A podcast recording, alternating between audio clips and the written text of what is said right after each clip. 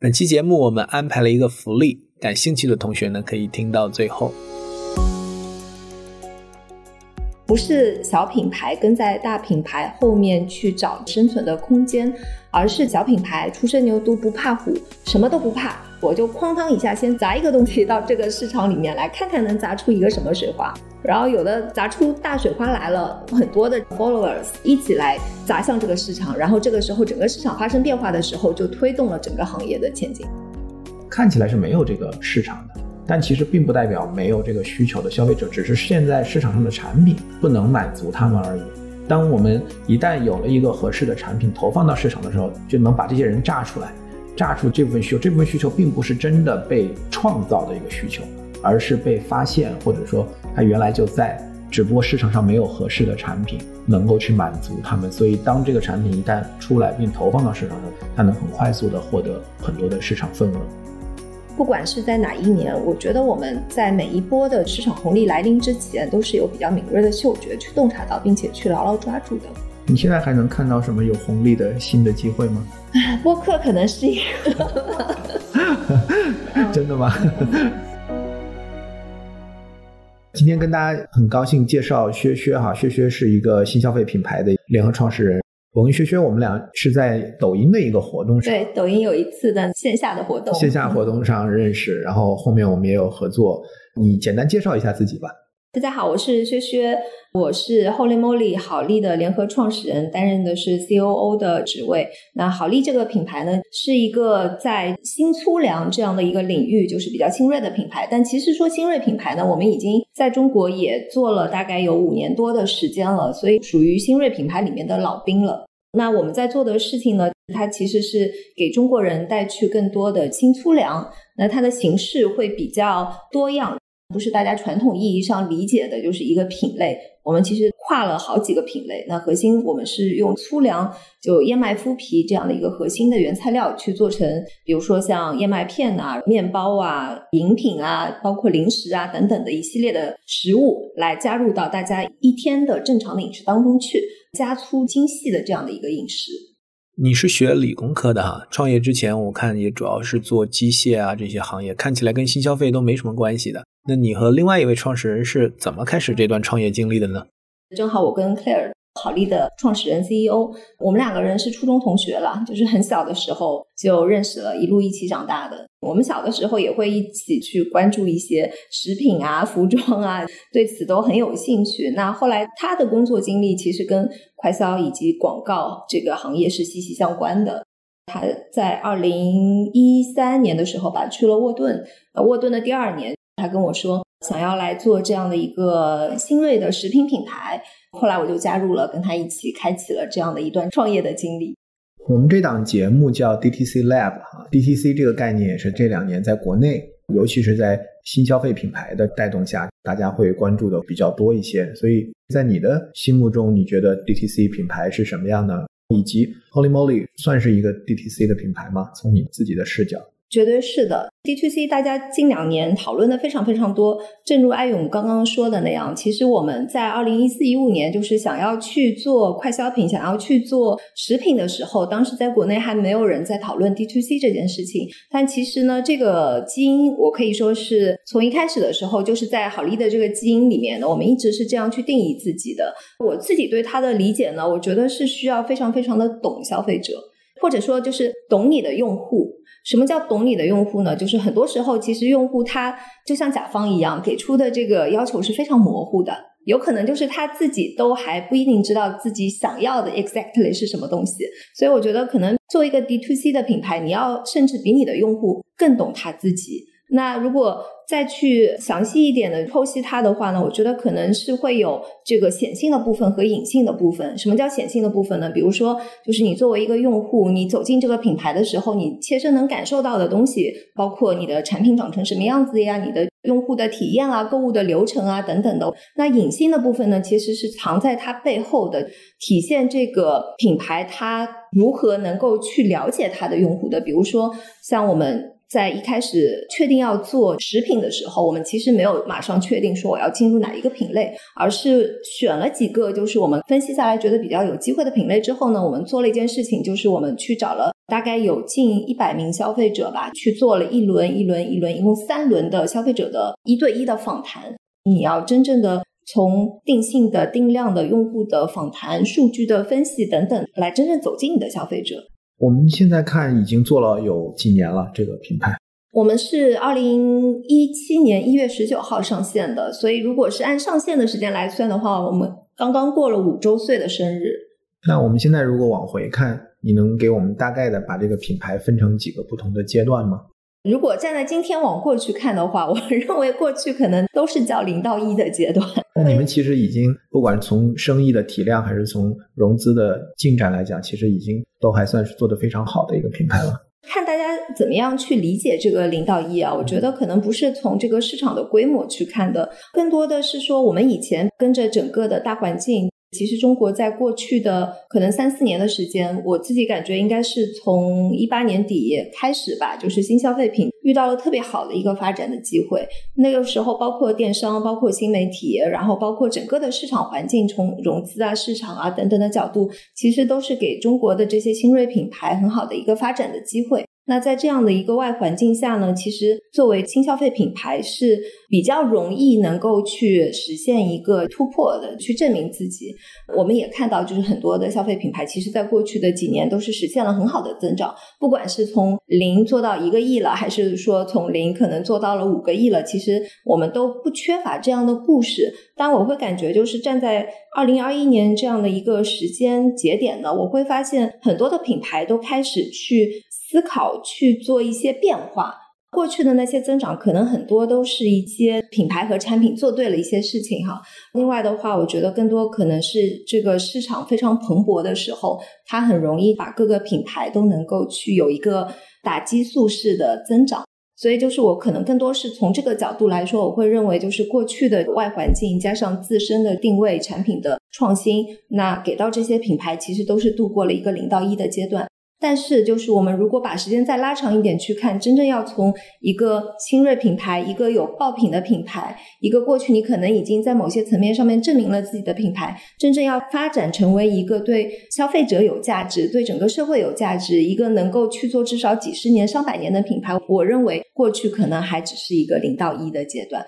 未来的路还非常非常长。我们感觉这两年大家在归因上容易很直白的去讲，这几年新的消费品牌，像您讲的，从一八年起来那一波，是因为有抖音、有小红书这些平台的流量红利。到了二零二一年，资本市场也遇到了很大的挑战，大家觉得风向在改变，大家说哦，因为红利没有了。这么简单的归因和直白的这样的去概括，我觉得是不是会让我们错过很多更重要的视角？这点我同意啊，我觉得可能流量退去，至少在我自己看来，我认为是一件好事情，因为流量它很刺激，它是可以帮你迅速的去实现增长，它也可以去掩盖掉一些可能自身存在的不足，或者换一句话说，原来在市场红利的时候，猪也会飞嘛，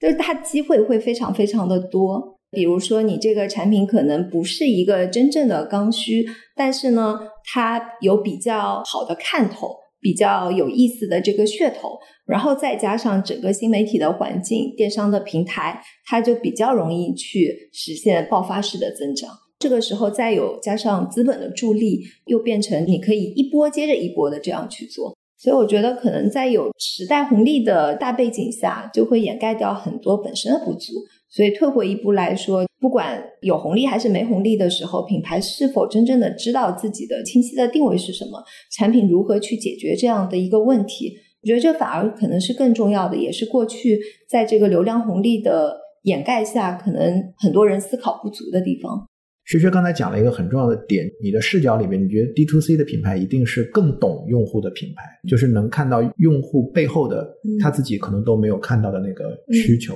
嗯。你可不可以举例，就是在对于用户的这个需求真正的背后的洞察的这个认知上，我们的认知是怎么一步一步的在进化，或者说更加深入的？我自己作为消费者的角度呢，就是我有一天晚上下班之后，就是我去环贸一个网红的汉堡店吃了一个汉堡，其实进门之后没有什么特别的，我到了柜台，然后开始点单。从我点单开始，我就觉得有一些不一样的地方了。我会发现这家店里面虽然当时客人不是非常多，但是他的服务员非常多。现在比较少能遇到这一类的了，就是 有很多的服务员，甚至人数可能跟那个顾客是一样。无人店了，现在。对，所以我当时就好像不一样。等我点完之后呢，就是我走到那个旁边的柜台去取水，我还没到的时候，已经有一个服务员过来，在我前面就走到了。他说：“请问你需要什么？”那我说：“我要一杯热水。”那一般在这样的餐饮店，可能都是自己去自助的了。在这家店里面，他就帮我倒好了。倒好了之后，我再挪到旁边，就是有一堆调料嘛。因为我点的是一个芝士味的薯条，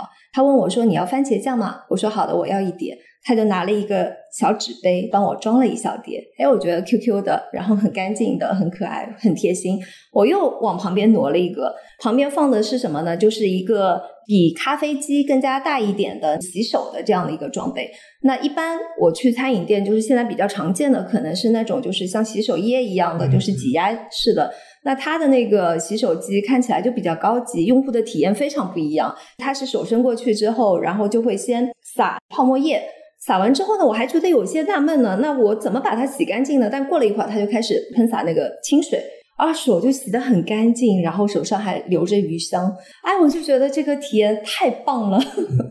然后这个时候，我作为一个用户，我已经嗨了，就觉得说哇，在你这里感受到的服务和体验是在那个麦当劳是不一样的。其实我走进这家店的时候，我只是想吃一个更加高级的汉堡。我并没有预设到说，哦，我想要这样的服务。我作为用户，我只知道我付了比普通快餐店更加高的价格去吃一个更好吃的汉堡，但是我并没有想到我享受到了更贴心的服务。所以我觉得他比我更懂我自己，而他的这些所有环境的布置、这些用户的体验、他的服务员的周到，就是让我感受到了，就他很了解我的需求。所以我觉得 D to C 它其实是在你的整个 consumer journey 里面，就是每一环它都知道说你走到这儿的时候，我知道你要什么东西，然后我给你就是更好的体验。所以这个是我近期比较印象深刻的一段作为消费者的用户体验哈。你这个讲起来很像那个 moment of truth，就是讲那个真理时刻，讲消费者在各种顾客旅程里面，他可能会有很多的一些有机会给他创造 aha moments 的这种点。我们把产品。服务体验做一个 package 去定义我们的产品交付，而不仅仅只是在功能或者在一些产品本身的那个点上。那从好礼的角度来讲，就是我们对用户的这个洞察是怎么一步一步更加深入的？我认为我们可能一开始也做对了一些事情，比如说我刚刚讲到的，我们在决定品类之前，我们就做了很多的用户的洞察。其实这个事情就是我们真正去走进消费者，去了解他到底他的需求是什么。为什么我们会决定要做谷物，以及做不一样的谷物呢？就是我们当时通过三轮的消费者访谈之后，发现他们对燕麦这个品类是有好感，而且就是他们是有需求，但是当时他们能买到的东西都是比较大众化的，没有办法完全满足他们的需求。那再到往后的话，我们在 D to C 上面踩过哪些坑呢？就是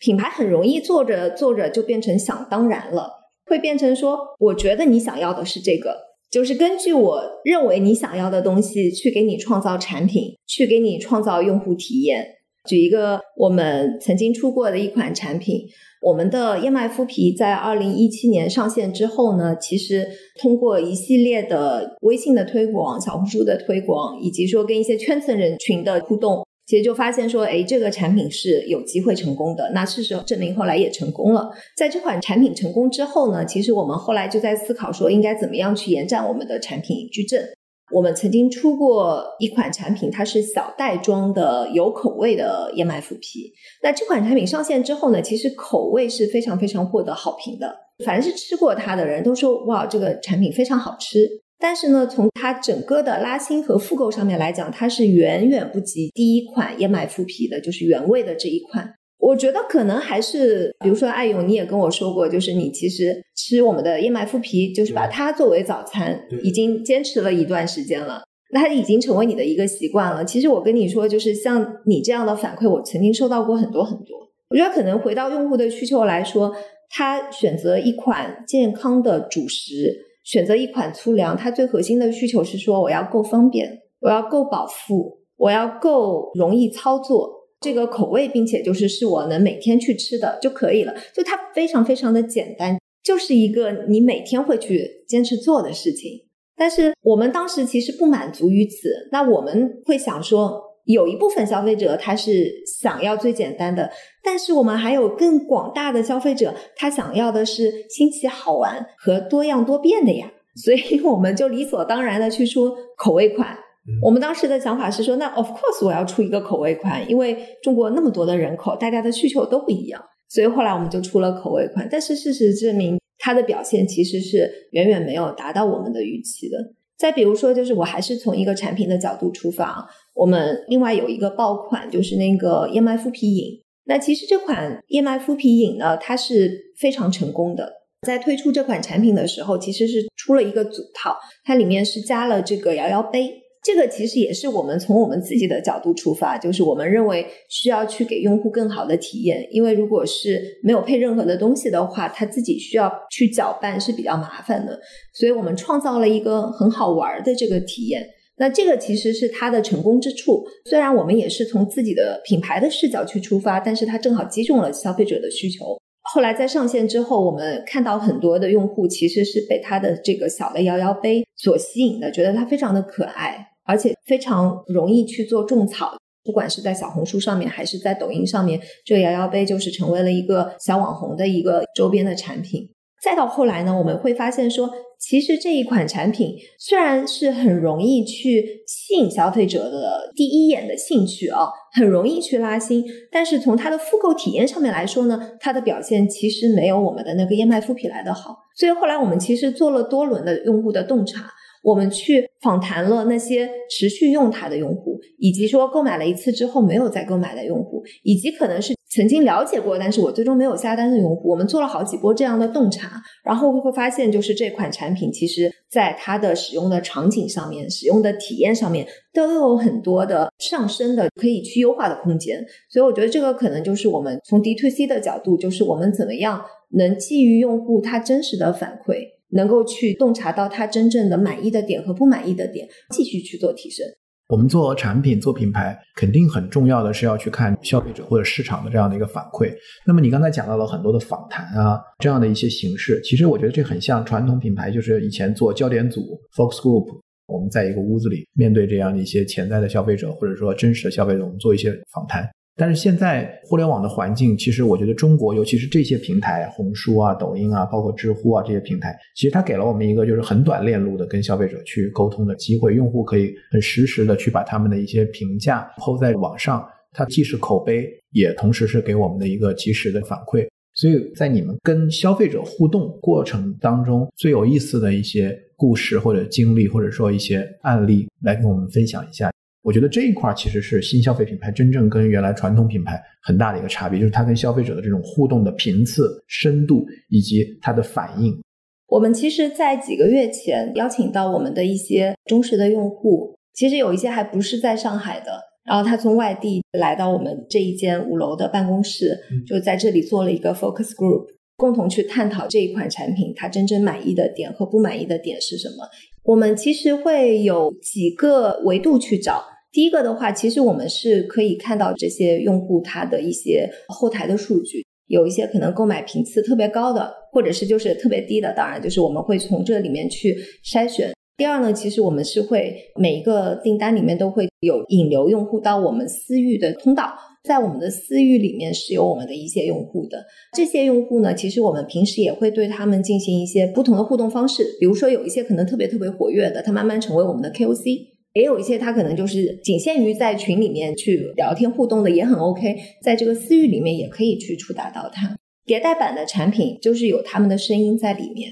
你刚才也提到 KOC，会有这种对我们的品牌和产品有特殊的这种情感的消费者，他们是什么样的一个画像，或者他们会跟我们是一个什么样的关联？好利的用户还是一圈以精致白领、精致妈妈为主的这样的一群人，然后他们是对生活品质、对健康的生活方式是有追求的，不是那一群会特别特别狂热，然后就是拼命跟品牌每天跟你唠嗑的那一些。那他是自己非常知道自己想要什么的这样的一群用户。我们现在所在的这个赛道，应该还是成长非常快的这样的一个赛道，包括天猫可能也会把它变成一个垂直的赛道。就是说，在过去，你们相当于一方面参与见证，同时也是在一起开拓这个市场，相当于把这个市场做起来。那我们也看到，就是这个赛道其实还是有很多的巨头，不管是国外还是国内的一些大的品牌。其实大家可能都想了解的就是，作为一个新品牌或者一个新锐品牌，它是怎么来去跟传统品牌竞争。它的机会在哪个地方？新锐品牌它去和传统的品牌竞争的时候，其实它服务的是不同的群体，解决的是不同的需求，机会永远是在的。就像我们在二零一六年、一七年决定去做一个谷物的品牌的时候，其实当时已经是巨头林立了。那我们为什么就是会有信心去做呢？是因为就是我们听到消费者的声音。我们了解到，说就是有一部分的消费者，他心里面想要的东西是可能当时的传统品牌没有办法去满足他的。我觉得过往的很多的这种大的品牌，他们的优势哈，其实我觉得一个是在线上，它可能在原来，尤其是在中心化媒体的那个时代，嗯，它可以通过比如大规模的广告获得很强的心智的认知，同时在线下，它可能有很强大的渠道和分销的能力。从而在心智空间和渠道空间、货架空间这个维度上，能够去获得相对垄断或者说很强的竞争优势。那现在这样的一个局面发生了变化吗？或者说，从我有一个更好的产品到最后我能切到一个真实的市场份额，这个中间你觉得我们的机会或者说我们的 winning strategy 在哪儿？我觉得其实从传统品牌身上还是有很多的需要去学习的地方的。比如说，就是从线上线下的布局，我们其实是经过了一七年到一九年整个 all in 线上之后，我们在一九年年底才开始去布局线下的。二零二零年是我们真的就是线下开始去发展的一年。那在二零二一年，我们线下可以说是有一个比较显著的增长吧。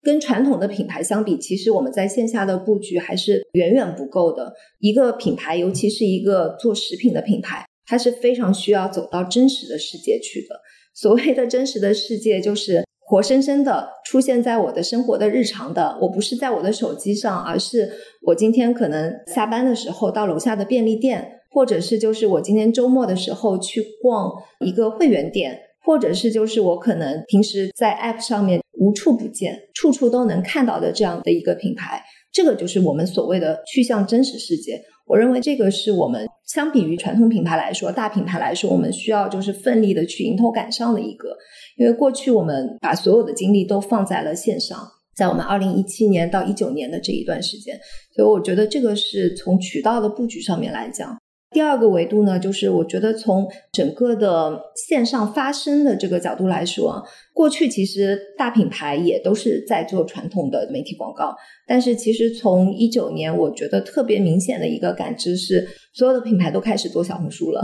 所有的品牌都开始做抖音了，传统品牌在往新媒体的方向走，新锐的品牌呢，那就更加不用说了。所以现在反而是说新媒体的发展，就是去。革新了所有品牌它跟消费者互动的方式，就大家都聚集到了这样的一个地方去做竞争，所以我觉得这一块是第二个部分，就是我们接下去还会持续的在这些新媒体平台上面面对我们的消费者。那还有第三个，就是我觉得体验营销也是非常重要的。很好的一个案例，就比如说像 Oatly，它其实在进入中国的时候，它的核心策略就是先进入到所有的这些精品咖啡店。不只是说把它作为一个渠道来售卖了，也是进入真实世界的一部分。就是它的消费者在哪里，它的场景在哪里，那它的产品就出现在哪里。不是从卖货的角度，而是从体验的角度。我觉得这一点可能也是新锐品牌接下去值得去做的一件事情，能够真的从人群和场景的角度直接去进入大家的视野和生活。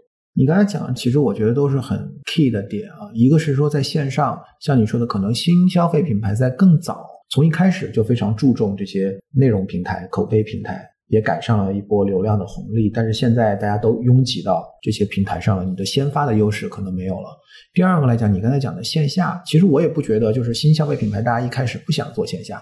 但是你刚才讲的那些渠道也都是很厉害的渠道，对吧？就是你也得有杠杆去谈判、去博弈的这样的一个话语权。Holly，比如对你来讲，你是因为先做了这么几年，并且做出了一定的成绩，你才有可能有机会进入到会员店、线下店他们的货架上。而且，即便这样，你可能能拿到的政策扣点啊，还是会是一个非常正常的一个商务的关系。以你对我们的了解，以你对现在所有的新锐品牌的了解，线上线下的格局，你认为这个锚点会在哪里呢？我看那个克里斯坦森写《创新者的窘境》哈，他最有名的那个故事，当然就是那个小钢厂的故事。他就是讲一个小钢厂怎么去打败钢铁的巨头。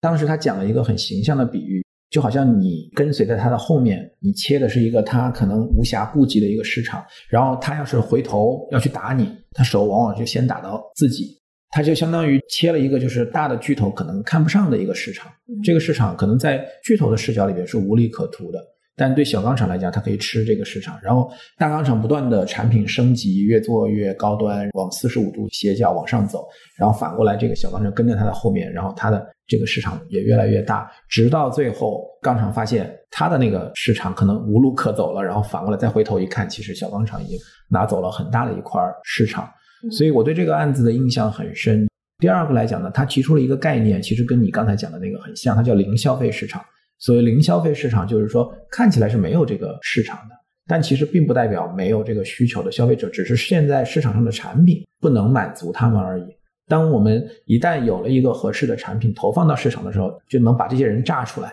炸出这部分需求。这部分需求并不是真的被创造的一个需求，而是被发现，或者说它原来就在。只不过市场上没有合适的产品能够去满足他们，所以当这个产品一旦出来并投放到市场上，它能很快速的获得很多的市场份额。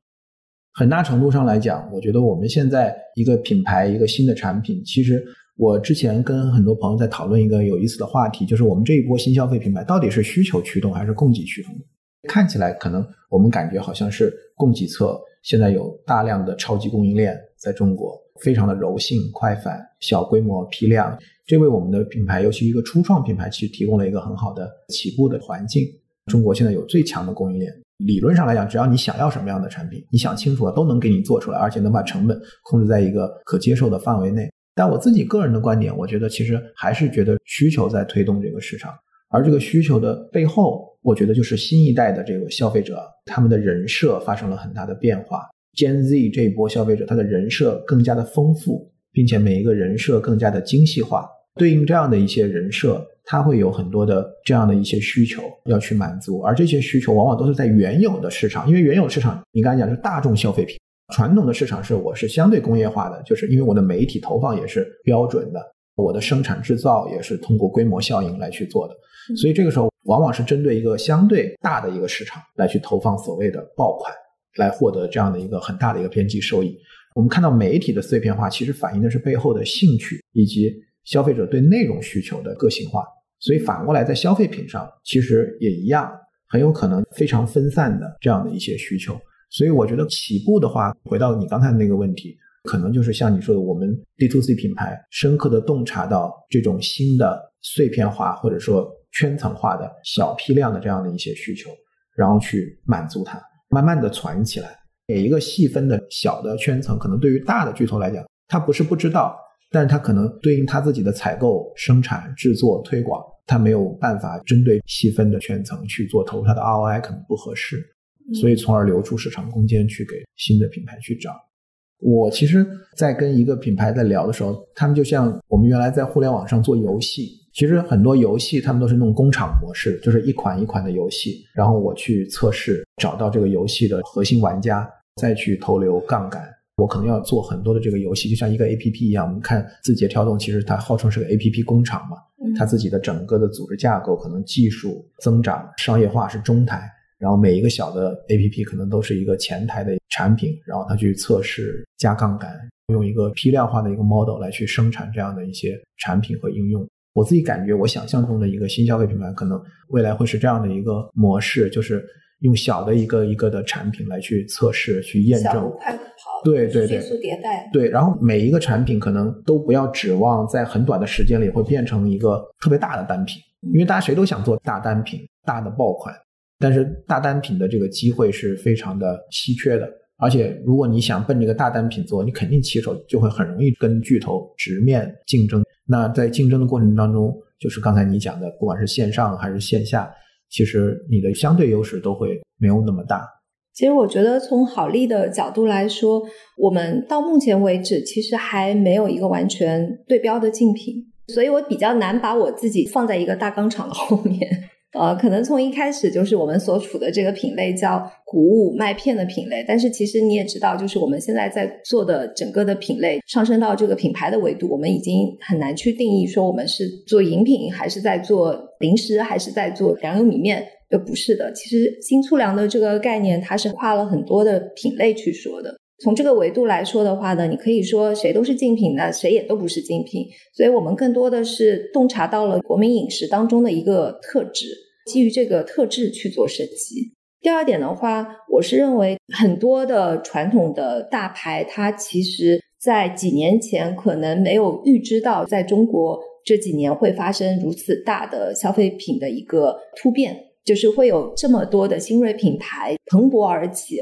传统的大品牌是突然看到了，就是有这样的变化。从一开始的他的反应可能是有点懵，到后面说怎么办？怎么办？怎么办？就是我要想这个应对的政策。再就是 OK，现在我也要变，所以他是外部驱动着，他也去做了改变。我们能看到很多这样的品牌，就是它都趋于年轻化，不管是从它的产品，还是从它的营销方式，它越来越趋于年轻化。所以我觉得这一点其实对整个行业的发展来说是好事情，不是小品牌跟在大品牌后面去找生存的空间，而是小品牌初生牛犊不怕虎，什么都不怕，我就哐当一下先砸一个东西到这个市场里面来看看能砸出一个什么水花。然后有的砸出大水花来了，很多的 followers 一起来砸向这个市场，然后这个时候整个市场发生变化的时候，就推动了整个行业的前进。我觉得你刚才讲关于我们跟谁很难界定竞品，其实是一个很有意思的观察。你之所以认为你看起来没有直接对标的竞品，同时又认为可能有很多的竞争对手都可能有类似的产品，是因为你的定位上，你核心是想把粗粮这件事情占据，对吧？而这个其实以前大家可能都还是说我是麦片。我是面包，我是在一个品类的这个维度上去看这个问题的，而你直接现在切的点就是我要占粗粮这件事情，所以我希望消费者接下来只要是想在饮食结构里面做一些调整、做一些变化，有更多的粗粮的摄入的时候，那 Holy 是这样的一个 provider，对吧？所以这个有一个变化的过程吗？会有一个变化的过程，因为一开始我们其实是从一个很细分的领域去做切入的。撬开了一个小的口子，我觉得我们其实就是一个你刚刚说的小步快跑，只不过呢，我们可能不是从产品的角度去切入，我们一开始的时候就已经想好了为什么要做这件事情，是欧美以及说日本这些国家其实都非常注重全谷物的摄入。但是在我们国家，全谷物这件事情是很少被提及的，尤其是在几年前。所以那时候我们还没有上升到说，哦，好利要做新粗粮，是要去革新整个的饮食结构等等，就很多今天的话术可能没有在几年前就出现。但是品牌所要去创造的东西、提供的价值，以及说品牌的使命感吧，其实是在若干年前，在我们创造产品之前，就先有了品牌的这个使命感的。只不过在这个过程当中，我们不断的迭代产品，我们不断的去迭代话术，让品牌的使命越来越清晰，让这个蓝图越来越能够从可能一开始细分的，然后到一个广大的，就是它是这样一步步去扩大的。今天我还是会认为，品牌先想清楚自己到底是要干嘛，这个是很重要的，然后才会有就是你的产品是如何去解决这个问题的。这几年的这个新媒体线上的这个推广里面，大家都大量的花钱去做网红，去做直播，去做私域。那我们其实可能在这几个领域也会有一些投入。你现在回头来看，怎么看这几块营销的手段或者说投入它的价值？我认为它是非常重要的。有红利为什么不吃呢？我觉得可能是两条腿同时走路吧。一条腿呢，你是要想清楚自己的品牌和产品的定位以及解决方案；另一条腿呢，就是要非常了解中国市场的现状，在每一波我们应该怎么样借助这个外部的环境，能够让自己增长得更快。这个两条腿永远是要去并行的，要一起去走的。你是扎根在这个市场里面的，那你就必须要能跟他一起玩儿。不能说 OK，我是一个如此定位非常清晰的，然后 target 非常是有宏伟的目标的，我就自己玩自己的，那肯定是要玩死的。所以，我们其实不管是在哪一年，我觉得我们在每一波的市场红利来临之前，都是有比较敏锐的嗅觉去洞察到，并且去牢牢抓住的。你现在还能看到什么有红利的新的机会吗？播客可能是一个，真的吗？我其实说实话，我觉得可能经过了前几年这个新消费品的浪潮之后啊，就是二一年它是一个转折点，在这个转折点之后呢，大家都是要去看看自己的弱项是什么，它不会再有过去几年那种每年几个红利，就是你只要抓住了，你就每年十倍增长，这个可能已经是比较难了，说实话也是不健康的。我会认为，就是在二零二一年之后，每个品牌可能都是要想一想，那我在过去的这个高速增长下，关起门来自省一下，看看我自己，那我到底在哪一块儿可能还是不够的，那我需要去补足它，我未来才会有一个更加全面的发展。再往后去看的话，它比拼的是全面发展的能力。比如说，过去可能线上的红利就足以支撑你每年五到十倍的增长。但是未来可能是比拼的是你线上线下同时有比较全的一个布局，以及说有比较高的效率，就是你哪一块都不能缺，那你才能真的走得长远。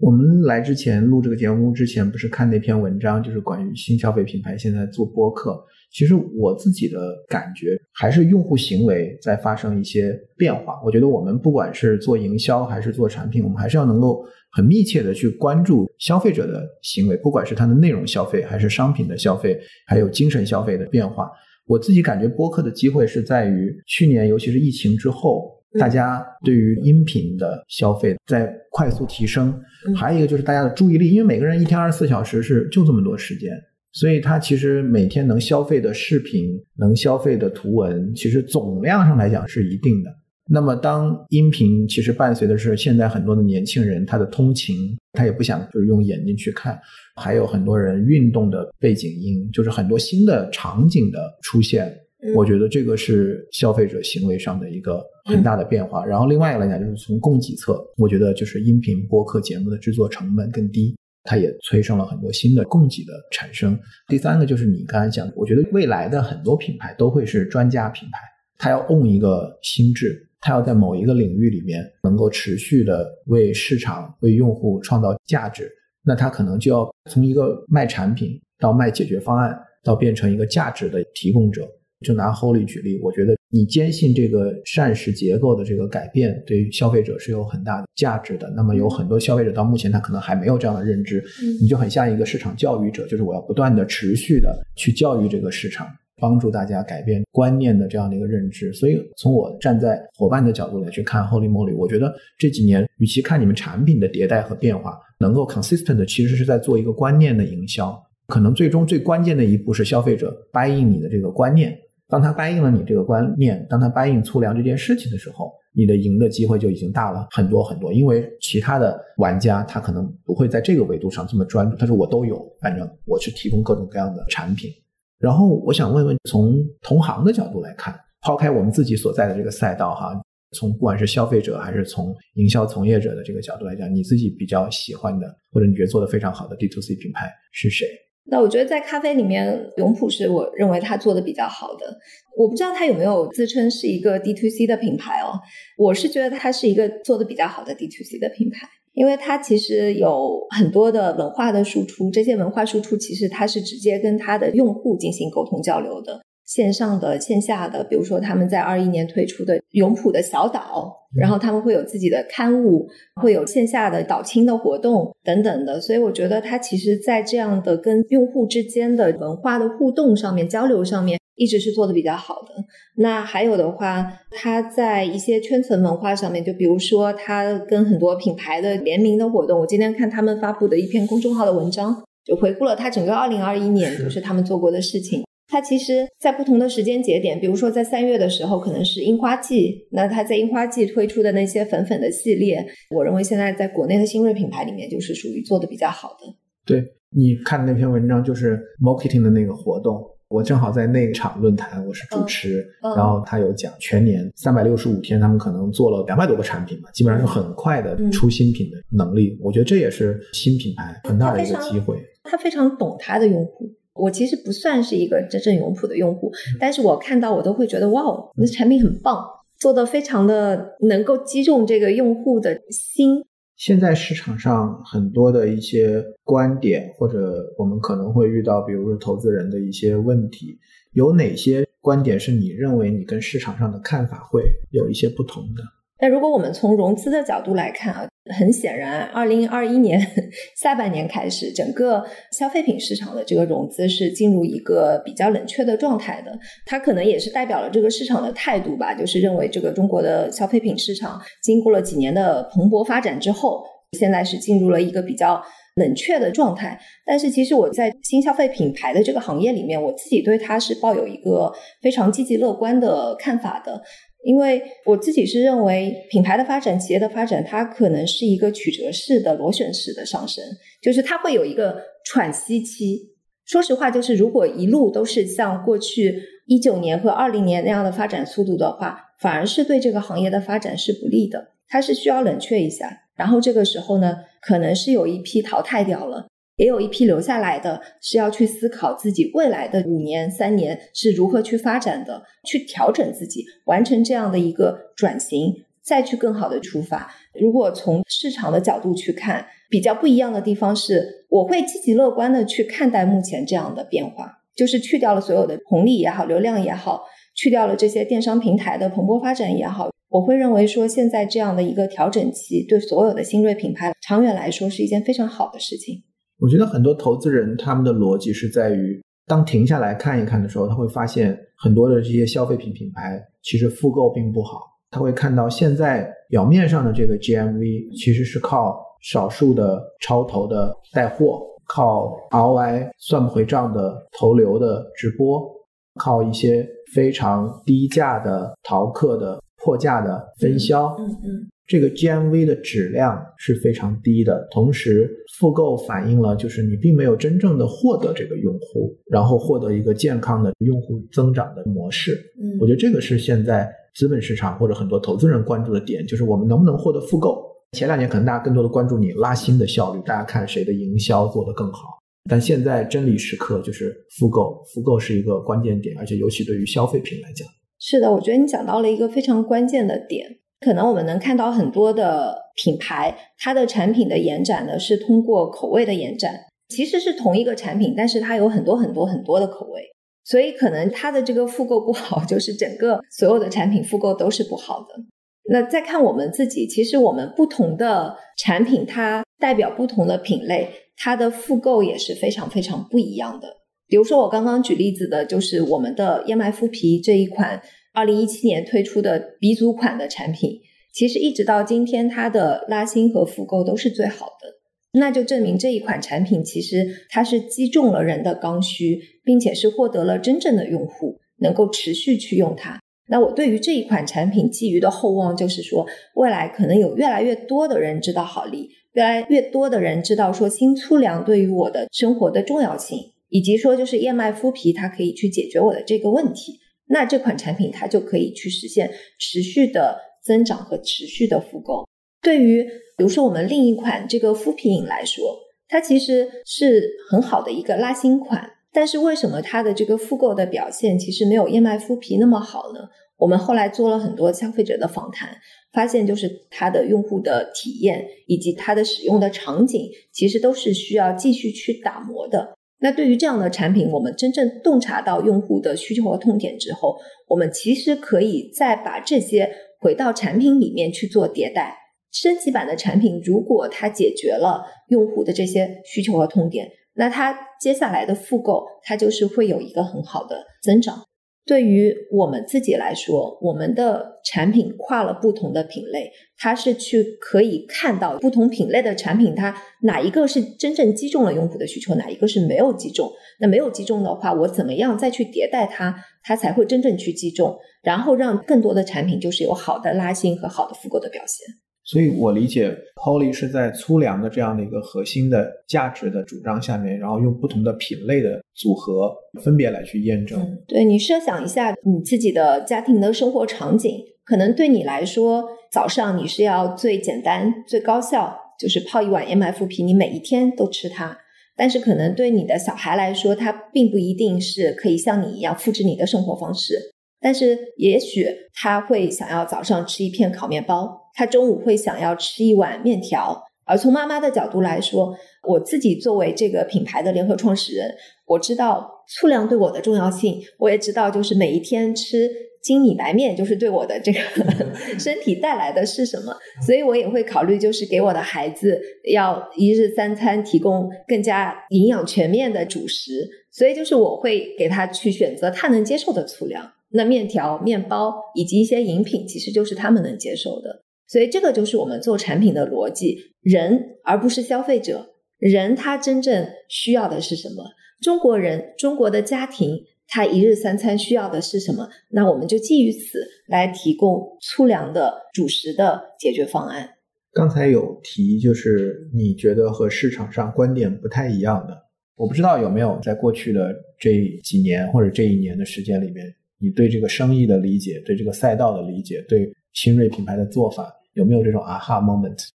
那个 aha moment 就是我有时候会有突然意识到一个其实很简单的一个道理，但是居然发现自己一直没有。我早就有这样想过，为什么我没有早这样做呢？其实这个事儿没那么复杂，但是现在回来看，我就是没有理解这个事情，或者没有做这件事情。就是认知的更新，也有一个就是说我换了一个不同的视角理解这个生意，它给了我一个启发，就是说我现在看这个生意可能是另外一个视角。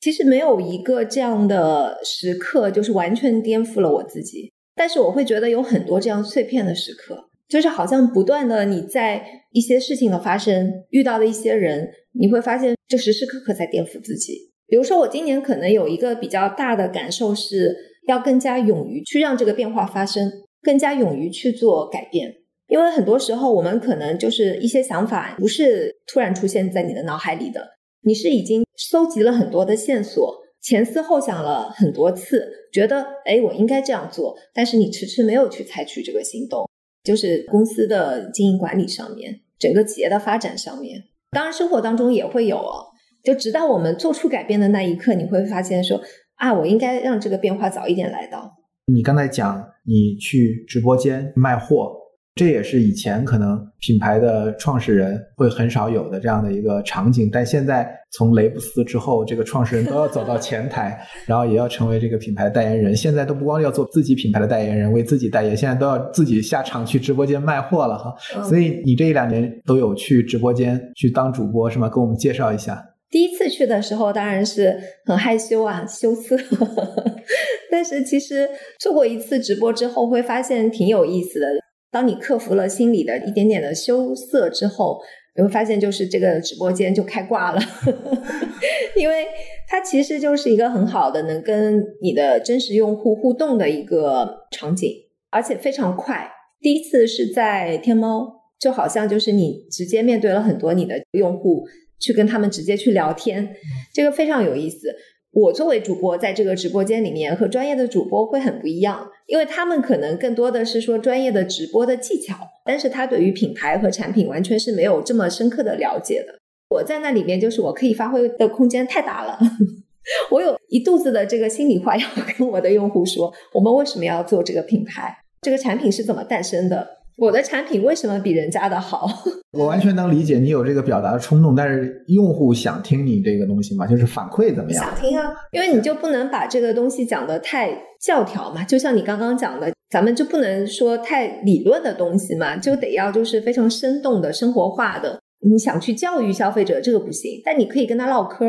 那你后来去了抖音的直播间是什么时候？抖音直播间是在二一年双十一的时候。这次抖音的直播其实时间是比较短的。从我自己的这个经历来说，我觉得可能跟过去没有什么太大的变化。我其实二一年双十一的这次直播之前，我已经很久没有去直播间了。间隔了挺长时间的，所以当时我自己的感觉还是觉得挺好玩的。然后在直播间跟所有的我们的这些用户进行互动，以及在那里他们当时准备了一些可以现场烹饪的食材，用我们产品做的料理，还挺有意思的。带货吗？不带货。容易？如果带货的话，我就不会出现在这里。我每天下午就过去做主播了。所以自己做的时候，就对带货没有那么高的要求了。但如果是跟这个自嗨一下吧。对，如果是跟主播的话，就是要 ROI 考核的非常的严苛。从你的视角给听众描绘一下未来社会或者说这个世界会往什么样的一个方向变化？确实是感受到，就是这几年抛除疫情之外，我觉得中国的用户其实很多的意识是在被唤醒的，不只是说消费的意识，而是说就是作为一个人本身，就是我在自我追求的是什么？就是好利其实一直是在说，我们的企业文化，我们的精神是希望说能够陪伴用户，就是成为一个更好的自己。我们叫 to be a better self every day。这个是我隐隐约约就是能感受到的一个未来的变化。我觉得可能过去很多的人都没有思考这些，就是我真正想成为一个什么人，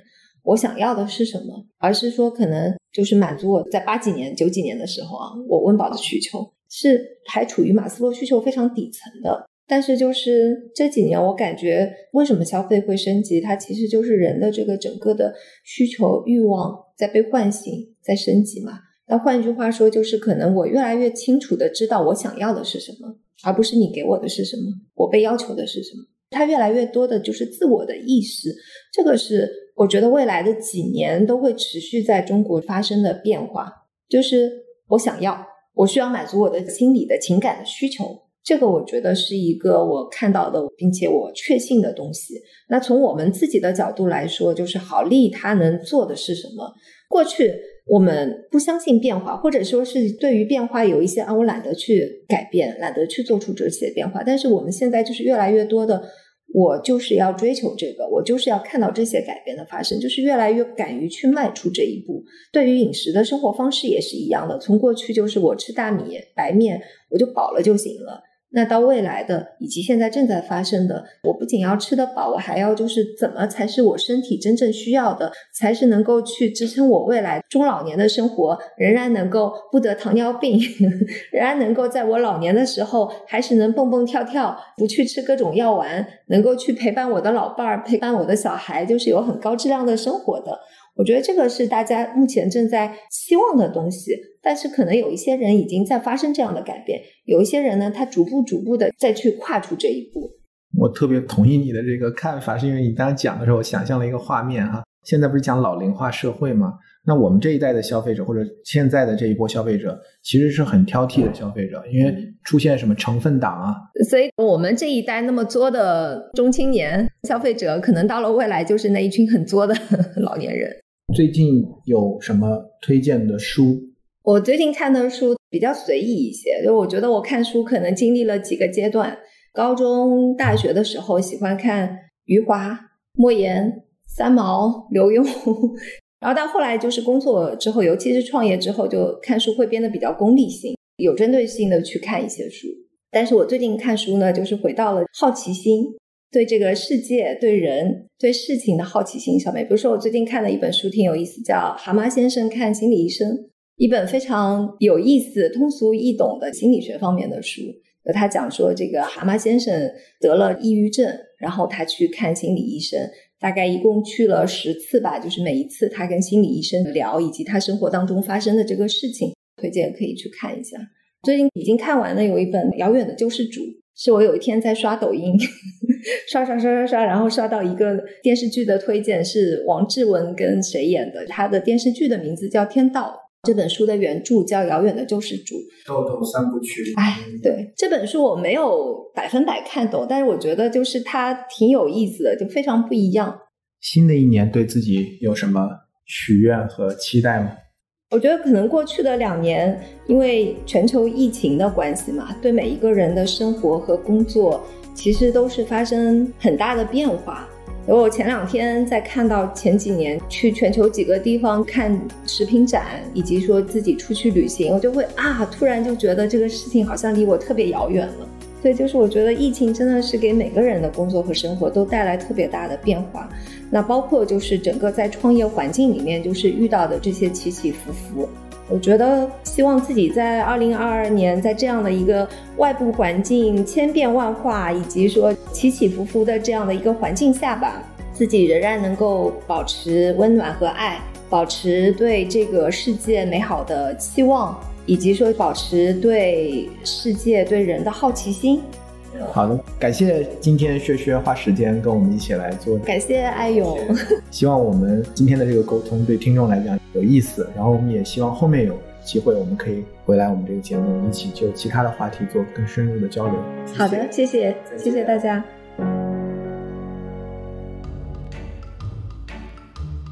我们这期节目是在 Holy Moly 上海的办公室录制的。结束后呢，我和 Hack 还参观了他们的新品研发，我们俩还参与体验了新产品的测试。所以这里呢，还是要非常非常的感谢薛薛作为一个创业公司的联创，在百忙之中抽出宝贵的时间配合了我们的访谈。除此之外，我们还厚着脸皮找薛薛要了十份的礼物，要给到这期节目评论的听众。评论获得点赞前十的听众呢，将获得 Holy Moly 的燕麦麸皮加燕麦麸皮饮的明星套装。大家赶紧来跟我们互动吧！